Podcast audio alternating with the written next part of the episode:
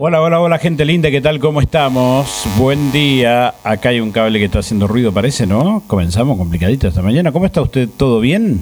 Levantamos un poquito la cortina. Yo le adelanto algo, mire. Comenzamos junto a Matías Villa el ciclo 2020 de En Resumen. En algunos minutos vamos a estar hablando con Sergio De Sico, subsecretario eh, de Coordinación Operativa. Vamos a hablar el tema docente con él. Levantamos la cortina y volvemos. Bien, comenzamos esta mañana de radio. Estamos en comunicación con el subsecretario de Coordinación Operativa, Sergio De Sico. Sergio, ¿cómo estás? Buen día. Hola Javier, buen día, ¿cómo estás? Todo bien. Bueno, Sergio, este, la polémica, ¿no? Eh, los, este, el gremio de docentes decidió, determinó 72 horas de paro en el inicio de clases y ahora decretó otro paro de 72 horas este, el gobernador planteó la posibilidad de los descuentos para quienes no van a trabajar. Contame cómo está esto. Sí, mira, eh, primero eh, permitirme una aclaración. Los gremios docentes son cuatro.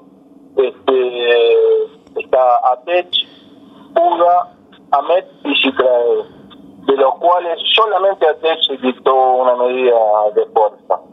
Este, la primera eh, semana, que es la que, está, pasando ahora, estos tres días anteriores, eh, fue una medida de fuerza sin motivo, o sea, en, el acta donde se presenta ante Secretaría de Trabajo con la medida de fuerza directamente no emitió ningún motivo. Y bueno, y ahora estaría ampliándolo. Eh, y, bueno, este, nosotros somos respetuosos de, la, de las decisiones de, los sindicatos, ¿no? Ahora, este Sergio, el descuento se va a hacer.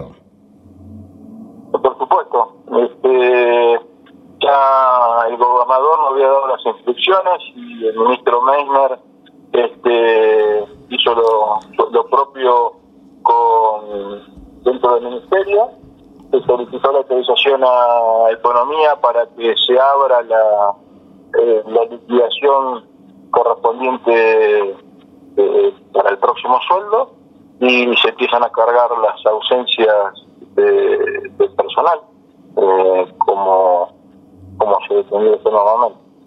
Ahora, Sergio, esto va a revelar también la verdadera cantidad de adhesión al paro, porque el gobierno dice que es el 30% y los gremios dicen que fue el 70% que adhirió.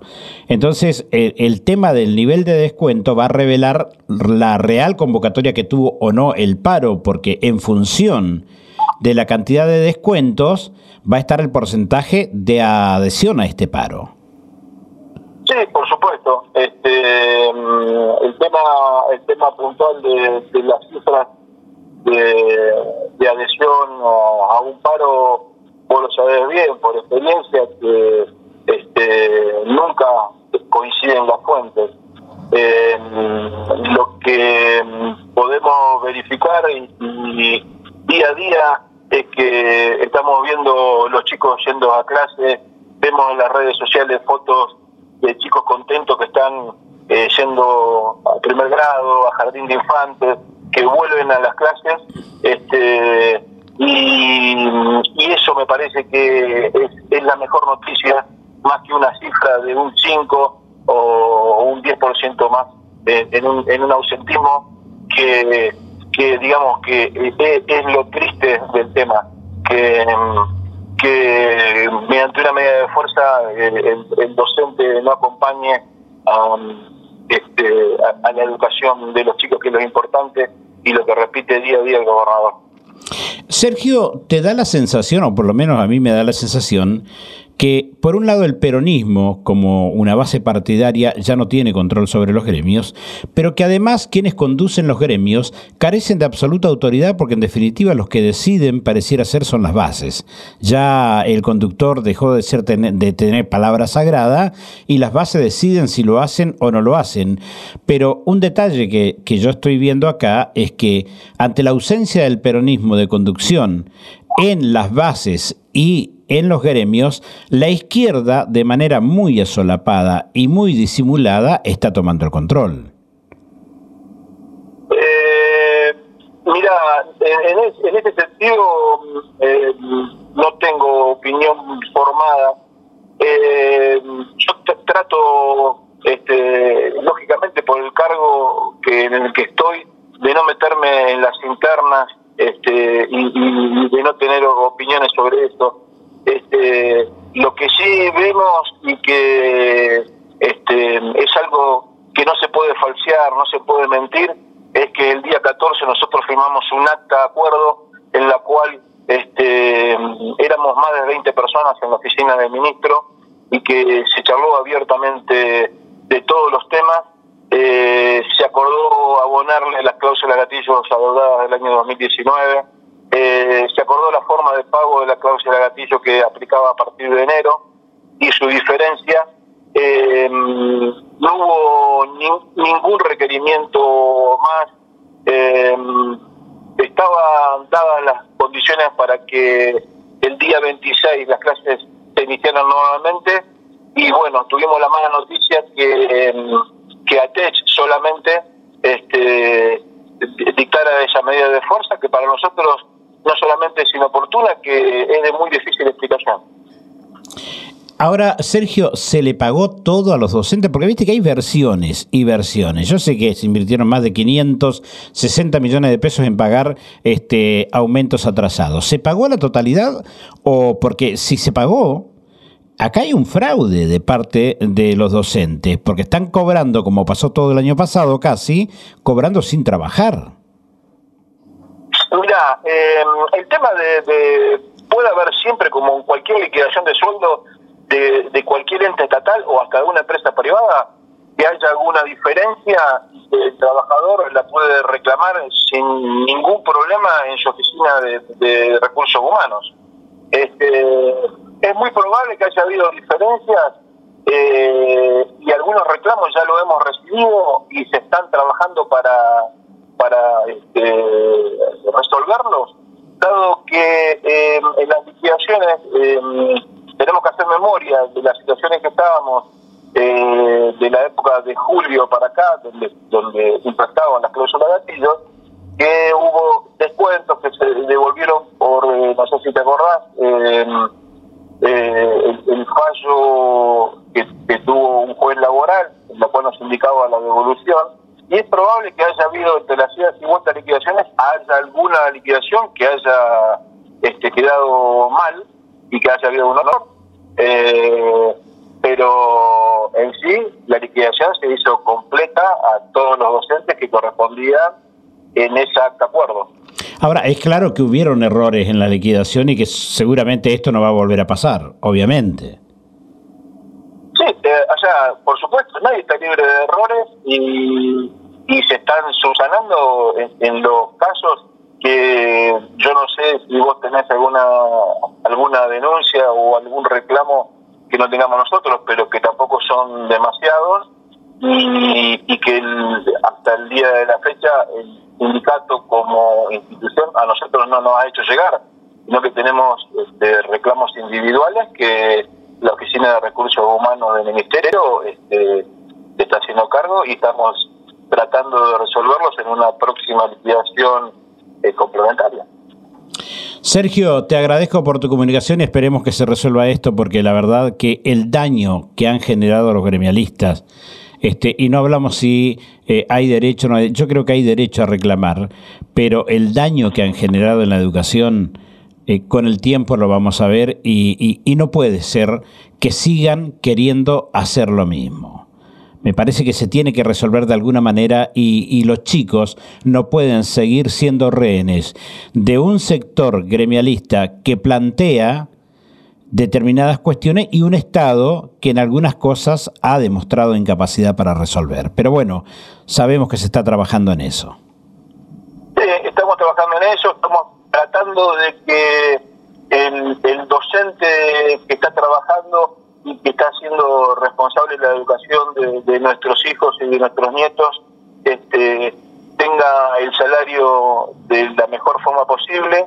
Eh, es una realidad que, mm, que las dificultades financieras de la provincia del país todo este, nos está nos está generando esta, esta demora en el pago de los salarios, pero no es una causa puntual de los docentes, sino que son de todos los este, empleados de la administración pública y que cumplen día a día el trabajo este, y de la mejor manera. Entonces tenemos que respetar a esa persona que trabaja todos los días y entonces el que el que no el que no cumple con su con su trabajo debemos descontarle por respeto a él al que labura todos los días, ¿no?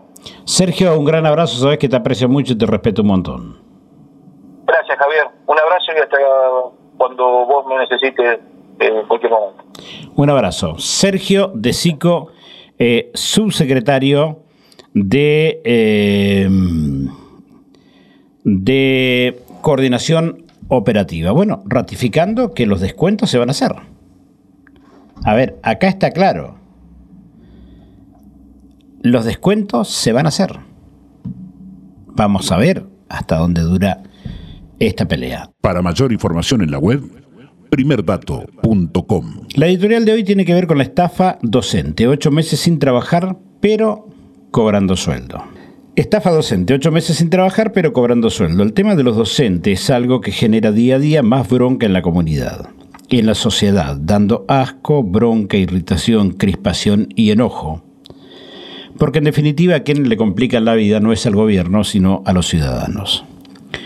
No son pocos los que durante algún tiempo de una u otra forma apoyaban a los docentes, pero hoy podemos escuchar frases lapidarias contra este sector de la comunidad, integrada por docentes y no docentes, que llevan ocho meses sin trabajar y cobrando el sueldo. Y tienen razón quienes hacen ese planteo, ya que la mayoría desde julio, desde que empezaron las vacaciones de julio de 2019, no volvieron al aula. Y en estos ocho meses cobraron el sueldo. Sí, cobraron los sueldos con atraso, también es cierto, pero los cobraron. Llevan ocho meses sin trabajar, sin dar clases, sin producir educación para los chicos de la provincia y sin embargo cobraron la totalidad de su sueldo y los aumentos. Ocho meses sin trabajar y cobrando. ¿Cómo se llama eso? Simplemente estafa, defraudación, robo, hurto. La gente común los califica con todos esos y algunos otros términos tan o más duros, sinvergüenzas, cararrotas, aprovechadores, vagos, son algunos de los calificativos. Bien, ante tal panorama uno se pregunta, ¿está bien que reclamen por retraso de haberes?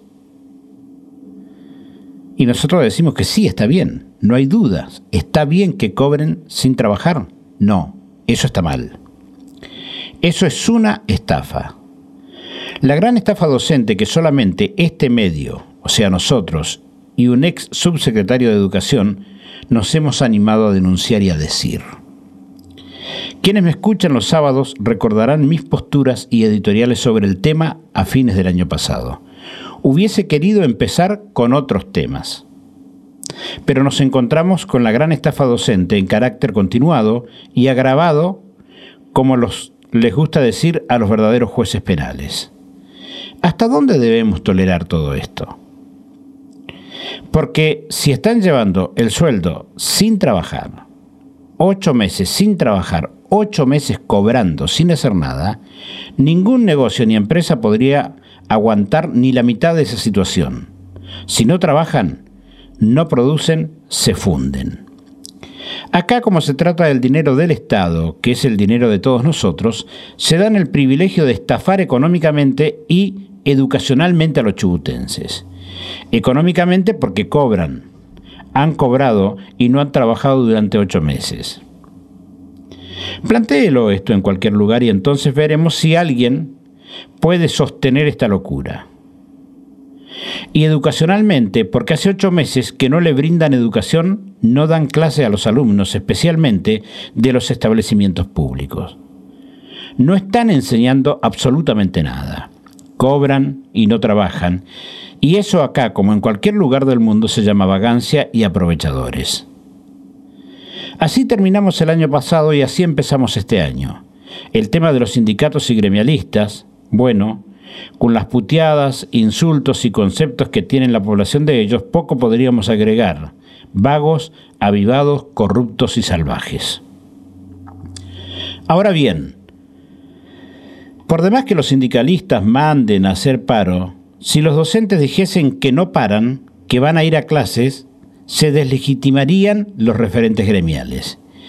Y en esta situación de cómo está el país, la provincia y los municipios no hay mucho margen para moverse. ¿Qué ponen los docentes en esta angustiante situación? ¿Cuál es el esfuerzo que hacen? La respuesta es nada, ni siquiera la voluntad de dar clases.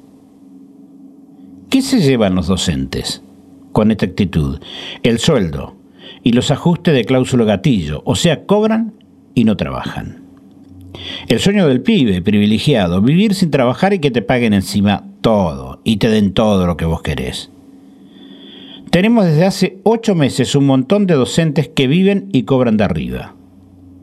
En provincia de Buenos Aires, la actitud del sindicalista que le hizo paro cuatro años a María Eugenia Vidal, con el nuevo gobierno le dieron un buen cargo a la esposa de Baradel y por lo tanto, aunque tienen los mismos problemas que antes, o peores, resulta que Baradel no para.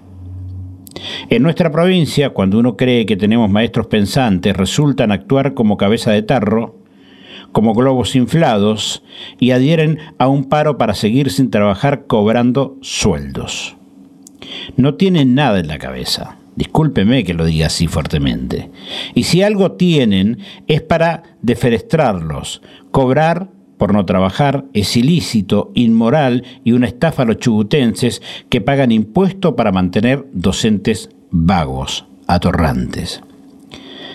No hablamos de todos los docentes, porque sabemos que hay docentes que no han adherido, que han pensado un poquito y se han dado cuenta de la situación. Y para los alumnos que ven que los docentes están para vivir de paro y no enseñar, por supuesto que hay una, una pata importante que no vamos a soslayar en esto y que es el gobierno. Acá quiero hablar del gobierno. Y allí, en el gobierno, de Mariano Arcioni, en este caso, se nota falta de firmeza para poner límites, para poner freno. Porque con el tiempo quienes están en el gobierno serán señalados con el dedo y quizás hasta tengan que pasar por juzgados penales por haber permitido la gran estafa docente. Porque esto, de que hoy la gente está puteando a los docentes, se puede dar vuelta. Y la gente se está dando cuenta que la ausencia del Estado la falta de conducción en el Estado también lleva a esta situación.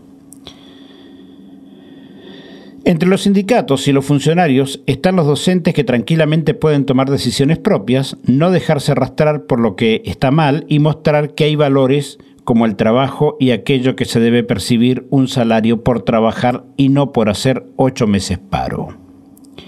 Debe haber también coraje cívico y moral de muchos docentes que debieran plantearse y decir, yo voy a trabajar y se acabó la joda. Para eso me pagan. Y no puedo estar ocho meses cobrando aunque con atraso y no haber hecho un carajo, no haber hecho nada. Porque además los atrasos, hay que aclararlo, han sido para todos. No solamente para los docentes, para todos los empleados públicos. Si los docentes, algunos o muchos, no toman esta actitud que los reivindicaría a ellos como personas en primer lugar, luego como trabajadores y finalmente como gente con buenos valores, gente de bien, no hacen lo que corresponde, es decir, volver a clase más allá de lo que indiquen los descerebrados gremialistas, pues entonces serán cómplices y responsables de la gran estafa docente. Y la falta de coraje del gobierno también, más adelante o no tanto, la gente le va a pasar factura, como se la pasaron a De la Rúa, por falta de coraje y acción. Acá me parece es donde eh, la ausencia, y yo lo, dije hace unos minutitos, la ausencia del Estado hace que estos tipos hagan lo que quieran. A ver, se les anima a cualquiera. Esto es como la pelea de los pichichos, ¿no? Cuando el pichicho está atrás de la reja y sabe que no corre riesgo y que no ve amenazada su estatura frente a un grandote, le ladra, se hace el áspero, se hace el malo. Acá pasa exactamente lo mismo. Los docentes saben que hay un estado débil, que hay un estado ausente, que no se atreve a meter mano como debiera meter, y entonces hacen lo que quieren. Que te descuento, que no te descuento, que vamos a declarar ilegal el paro, que no lo vamos a declarar ilegal, que nos sentamos con la mesa, que no nos sentamos, y entonces ambigüedad hace que cualquiera haga lo que se le dé la regalada gana. Mientras tanto, mientras tanto, nuestros hijos no van a clases. Mientras tanto, seguimos generando chicos burros sin ninguna base para que el día en que tengan que enfrentar el nivel terciario, ir a la universidad, anden bollando por todos lados porque no tienen una formación como corresponde. Porque el efecto de esta este, irracional actitud de parar tantos meses, el efecto no es ahora. Ahora tiene un efecto social que le complica la vida a la gente que trabaja, porque muchas de las personas, si bien las escuelas no son guarderías, pero esas horas que nuestros hijos están en clase, los padres trabajan, y si los chicos están en la casa no los pueden dejar solo, tienen que contratar a alguien, afecta su economía, le complica la vida. Ese efecto es ahora, es inmediato. Pero el efecto posterior en el tiempo de chicos sin formación, sin educación, sin las bases que necesitan en la educación para enfrentar un nivel terciario va a ser devastador. Devastador.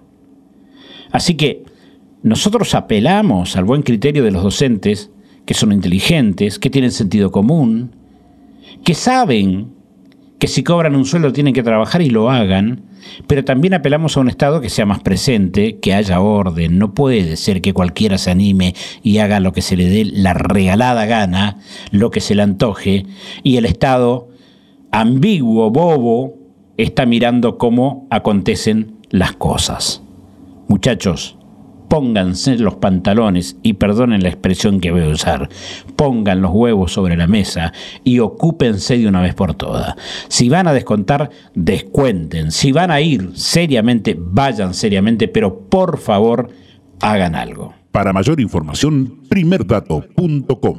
Seguimos compartiendo la mañana de la radio aquí en Resumen en Radio 10. Estamos en comunicación con el doctor Jorge Miquel Arena, jefe de los fiscales este, de la provincia del Chubut, pero bueno, con un anuncio que lo pusimos en, en los medios de comunicación, en, mi caso en primerdato.com, el diario digital, y que también se reflejó en todos los medios de la provincia. Integra la red nacional de procuradores, pero no solo la integra, la coordina junto a otros dos este, que a otros dos procuradores de la nación que corresponden o pertenecen a este nuevo, esta nueva forma de comunicación. Jorge, ¿cómo estás? Buen día.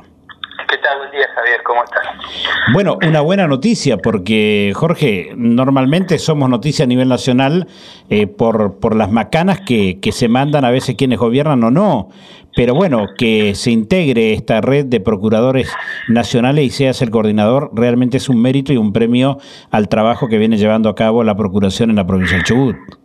Sí, en realidad yo creo que la, confianza de mis colegas estuvo también este, influenciada, digamos, porque eh, en realidad fui yo el, el propulsor de la idea el año pasado. Eh, de hecho, hice una presentación por escrito al Consejo en diciembre, antes de que nos reuniéramos en, este, mejor dicho, antes, antes de noviembre, antes de que nos reuniéramos en Ushuaia, hice una presentación al Consejo para que este, desde el Consejo Federal de Procuradores se propiciara la conformación de esta red. ¿En qué, ¿En qué consiste o cuál es la idea? Sí, ¿cuáles son los beneficios, digamos? Claro, claro, exactamente. En realidad, este, como les decía, el, Consejo Federal de Procuradores este, eh, eh, autorizó, digamos, la conformación de esta red nacional, eh, que está coordinada por, por quien les habla y conmigo colaboran el doctor Baclini, que es el fiscal general de, Santa Fe, el doctor Canteros, que es el procurador de Chaco, y el doctor García, que es el Procurador General de Entre Ríos.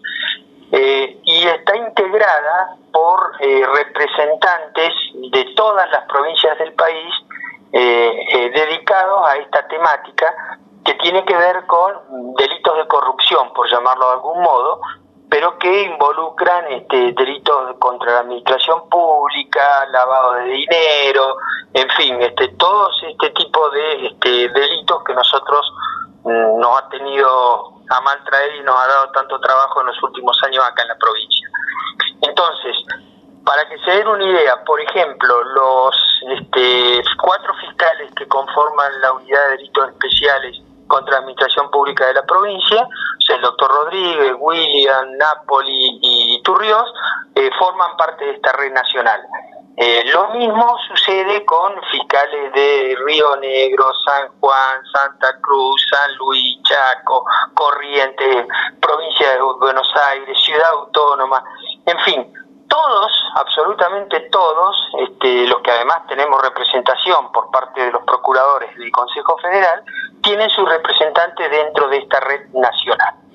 ¿En qué consiste la red nacional? Bueno, este, por lo pronto se acaba de conformar, hemos inclusive creado un grupo de WhatsApp con todas estas personas y todas las direcciones, o sea que ellos ya están interactuando, y tiene en principio varias, varias finalidades que no, necesariamente se, excluyen ahí.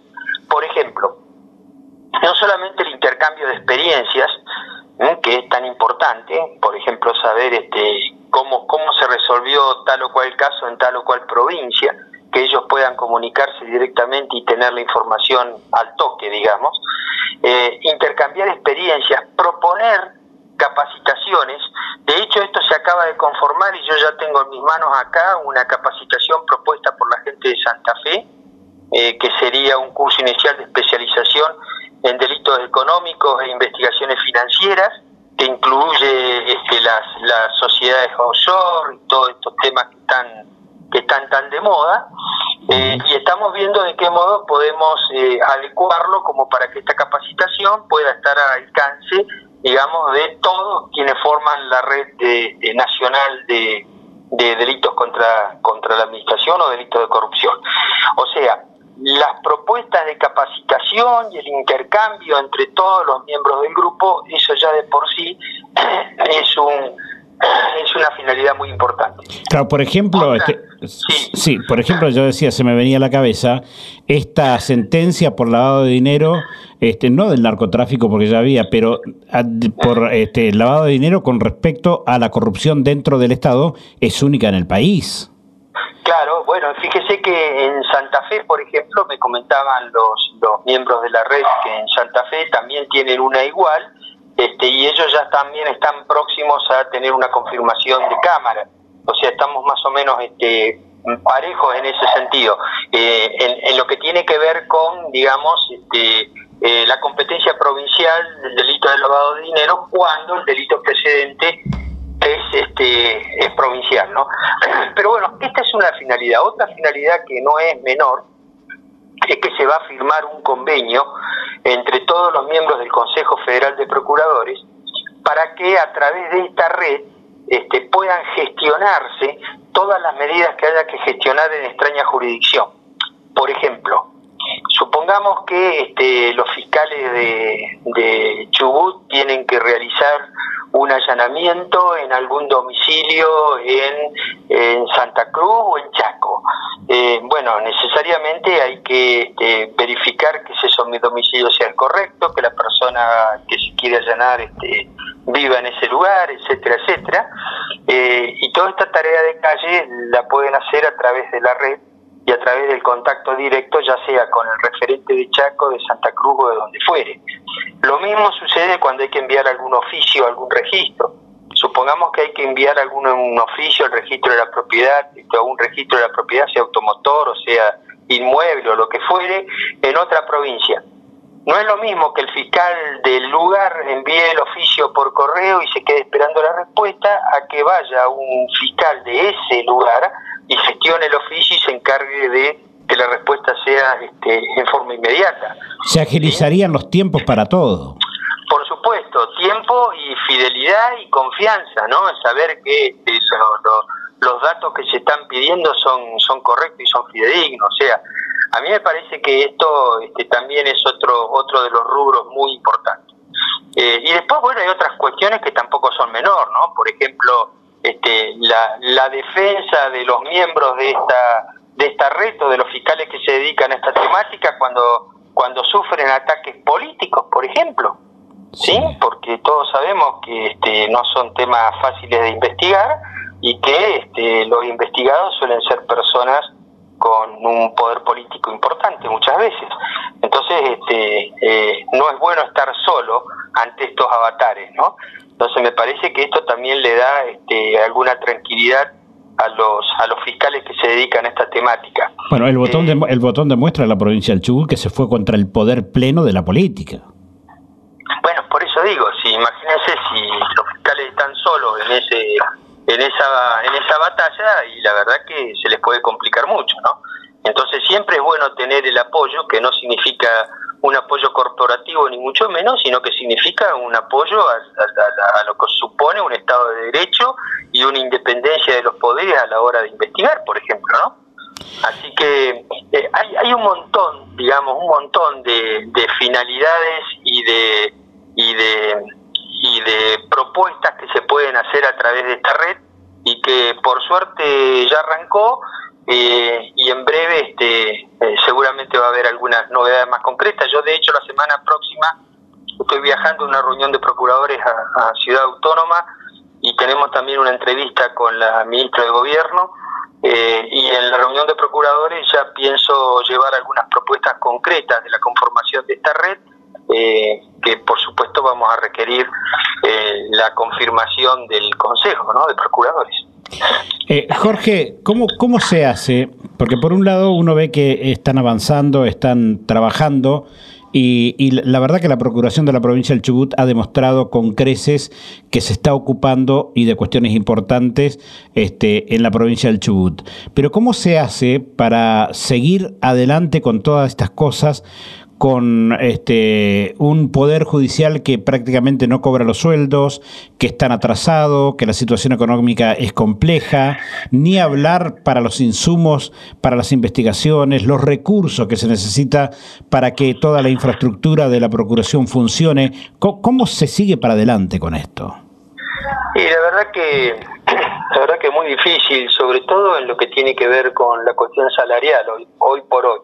Yo siempre he estado reclamando y quejándome por lo que tiene que ver con los gastos de funcionamiento, eh, pero también tengo que decir que este, a fin de año eh, el, Ejecutivo se puso al día con alguna deuda que veníamos arrastrando de un buen tiempo a esta parte, con lo cual nosotros en ese sentido estamos también poniéndonos al día con nuestros proveedores.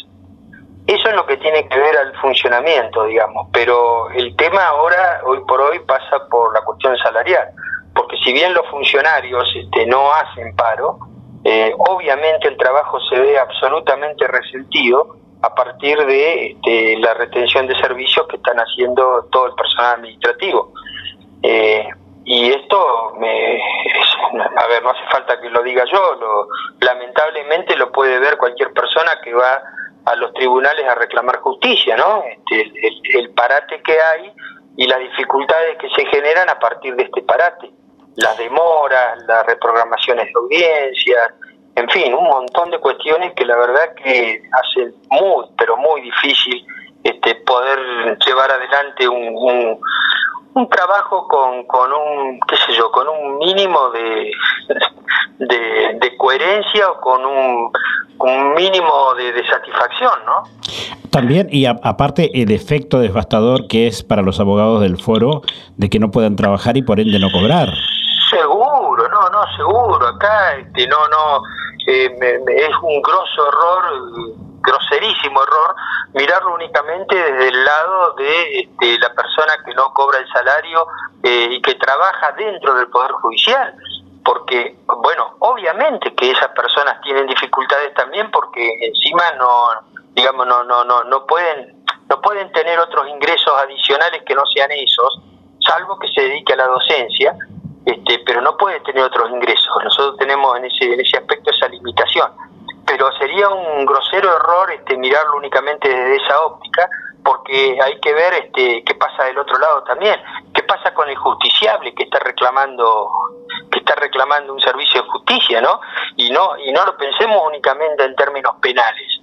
Hay cuestiones que están, hay personas que están este, esperando cobrar una indemnización laboral porque han sido despedidos y necesitan la prontitud de eso.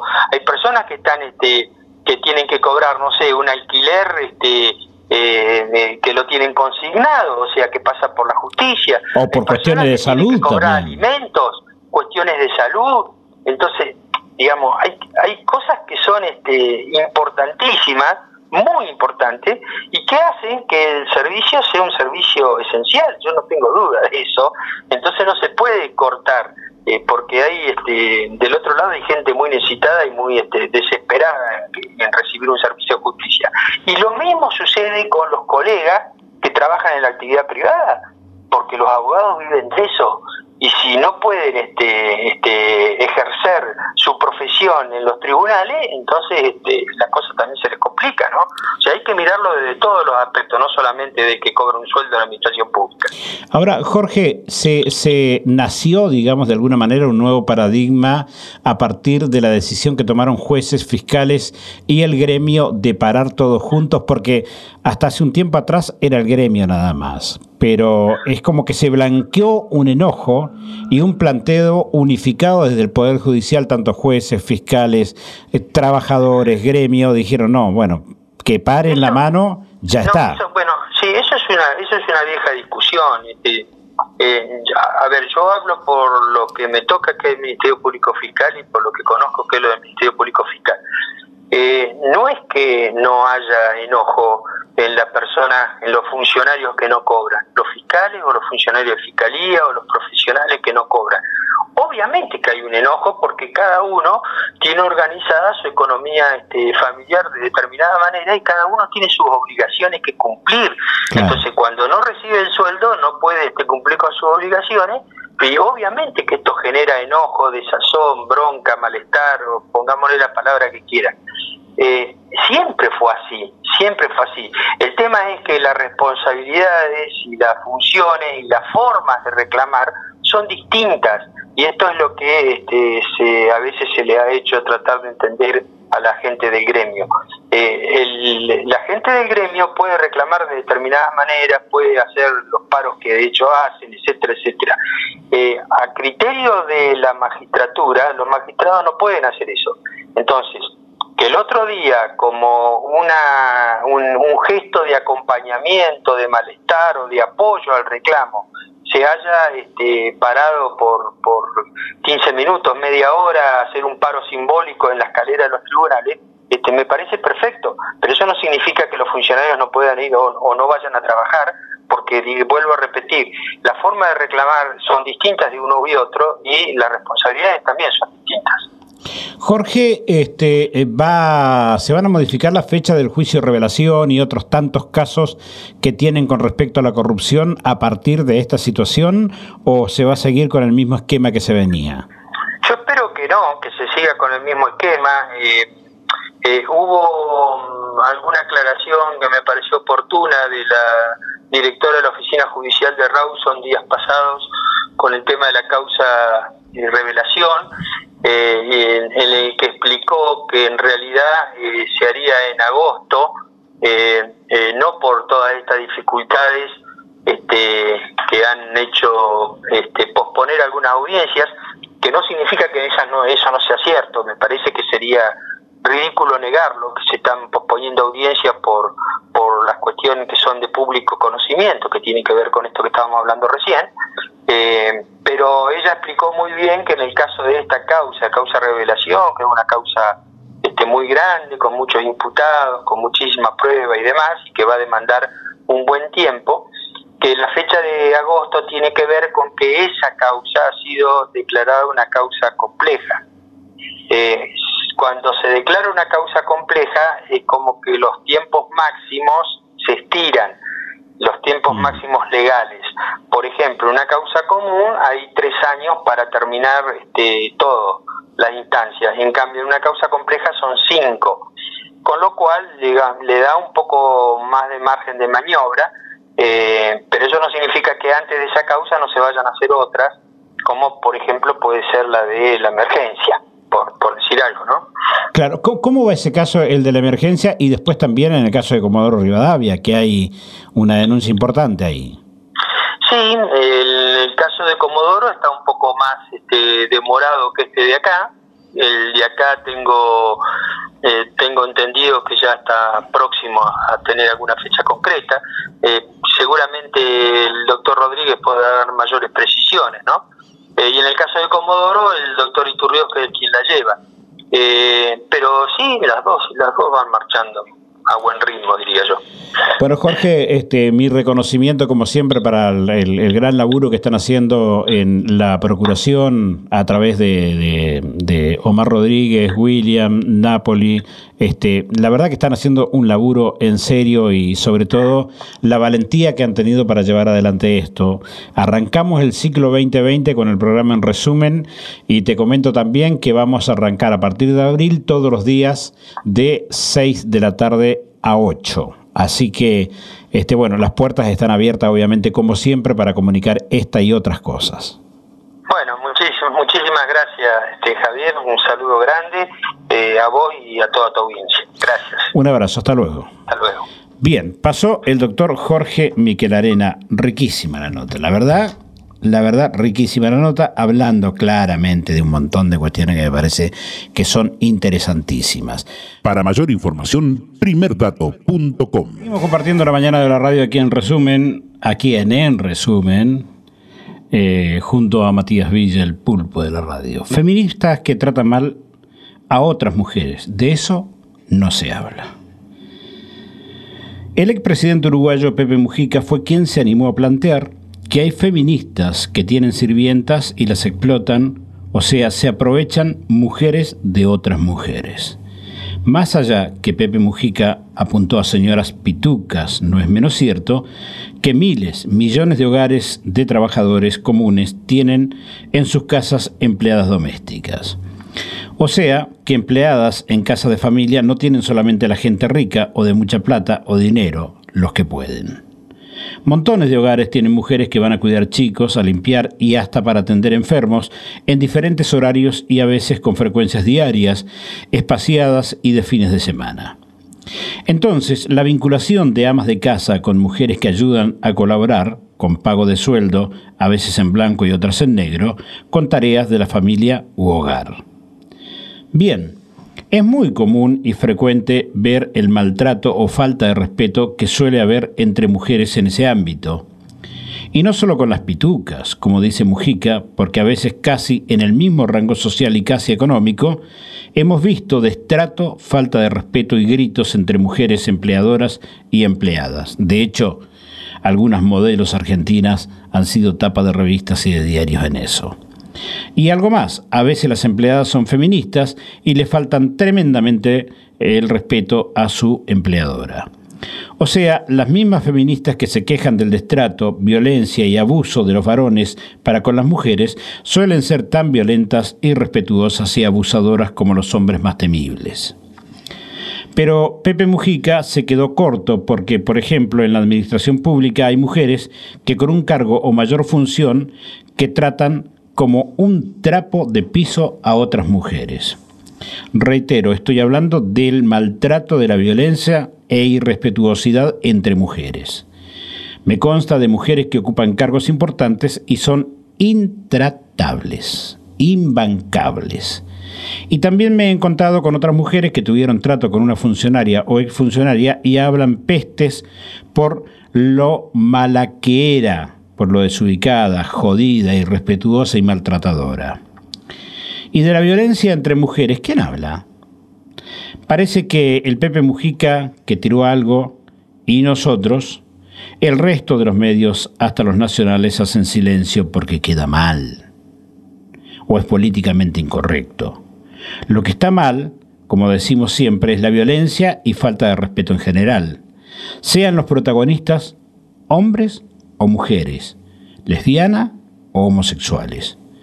Pero la locura y el fanatismo no deja pensar a mucha gente, a otros le provoca miedo esta actitud, inclusive hasta la religiosa. Pero estas cosas, tarde o temprano, hay que decirlas. No nos gusta ser pioneros de estos planteos porque en realidad se nota que no es novedosa la postura, sino que es más que todo valiente. Hay miedo de llevar la contra o de decir lo que está mal para la feminista. Escuchaba a un funcionario decir, ahora hay que tener cuidado hasta de estar al lado de una feminista porque te acusan de cualquier cosa. En lo personal me importa un carajo. Y no nos importa un bledo como medio de decir lo que tenemos que decir, porque en definitiva es la verdad. Lo decimos, pero ampliando lo de Pepe Mujica, hay feministas que son violentas con sus pares de género. En el caso de empleadas domésticas, en los casos de funcionarias o empleos públicos y también en los sectores privados. Ni hablar en el deporte, donde hay mujeres muy maltratadoras, tanto en el amateur como en el profesional. Y también en el ambiente artístico, donde hay mujeres que se sienten o están en una escala superior en la fama pública y denigran a muchísimas otras que están por debajo de ellas. Luego aparecen en la primera fila del colectivo feministas. No se hacen cargo de nada estas mujeres. Las feministas no responden ni hablan cuando se trata de violencia protagonizada por mujeres, como la señora de Radatili que le cortó los testículos a su exnovio. Y menos aún, creo que vayamos a escuchar esta imputación de maltrato, destrato, falta de respeto y ejercicio de la violencia moral y a veces hasta física de mujeres contra mujeres. Tal vez dentro de 10 años, como nos pasó con los planteos que hace 15 comenzamos en Soledad contra la Justicia y el hipergarantismo, tal vez cuando pase mucho tiempo esto tome estado comunicacional popular. Pero mientras tanto, no dejaremos de oír a feministas decir que tienen una morochita que les cuida el pibe, a la que tratan bastante mal y le pagan menos. Además de tenerlas en negro, o sea, mujeres que negrean a mujeres. O escuchar frases como que la negrita de tal barrio que es amorosa, pero la negrita no. Eh, o la negrita va a limpiar mi casa y la morochita, le falta que le digan la cabecita de termo con cariño, pero cabecita de termo al fin. Ni hablar cuando se sacan y le dicen esa negra de tal, vaga, que ni siquiera sirve para limpiar y creo que me roba. Señoras y señoritas del feminismo, también les pido, o les pedimos, que algún día comiencen a hacerse cargo de la violencia, falta de respeto y destrato que ustedes le prodigan a otras de su mismo sexo. Pepe Mujica tiene razón hay muchas mujeres que maltratan a las propias mujeres. Ni hablar de los últimos acontecimientos que han sucedido en, nuestro país y acá en una provincia cerquita, en la provincia de Santa Cruz, en Puerto Deseado, si bien no fue de mujeres contra mujeres, pero dos tipos violaron a una madre y asesinaron a un niño de cuatro años y ahí el colectivo feminista no está reclamando. No, no, no, no, no, no, no no están reclamando ahí. Y otros tantos casos de femicidios y violaciones donde las feministas hacen oído sordo. Claro, el gobierno de turno les va a garantizar el aborto, que es lo que buscan las muchachas. Ninguna de ellas plantea el aborto eh, o, plantea salvar las vidas ligándose las trampas de falopio o, o algún otro tratamiento que tenga que ver con el cuidado. No, no, no. Ellos quieren tener sexo libre y se quedan embarazadas, escupimos al muchacho, lo partimos en pedazos y se termina la historia. Y todo sigue como si nada hubiese pasado. Muchachas, muchachas. Feminismo no es andar mostrando las tetas, andar con un pañuelo verde. El feminismo tiene que ver con dignificar a la mujer en todos sus términos. Gente linda, gracias por haber estado con nosotros. Lindo programa de esta mañana. A quien en resumen, gracias Matías Villa. Nos reencontramos el próximo sábado cuando anunciemos una vez más. En resumen, y hoy, River, ponga lo que tenga que poner, porque yo el próximo, eh, no el próximo programa, el otro, quiero estar hablando del campeón de la liga de la Superliga Argentina y que tiene nombre y apellido, River Play. Chau. Para mayor información, primerdato.com.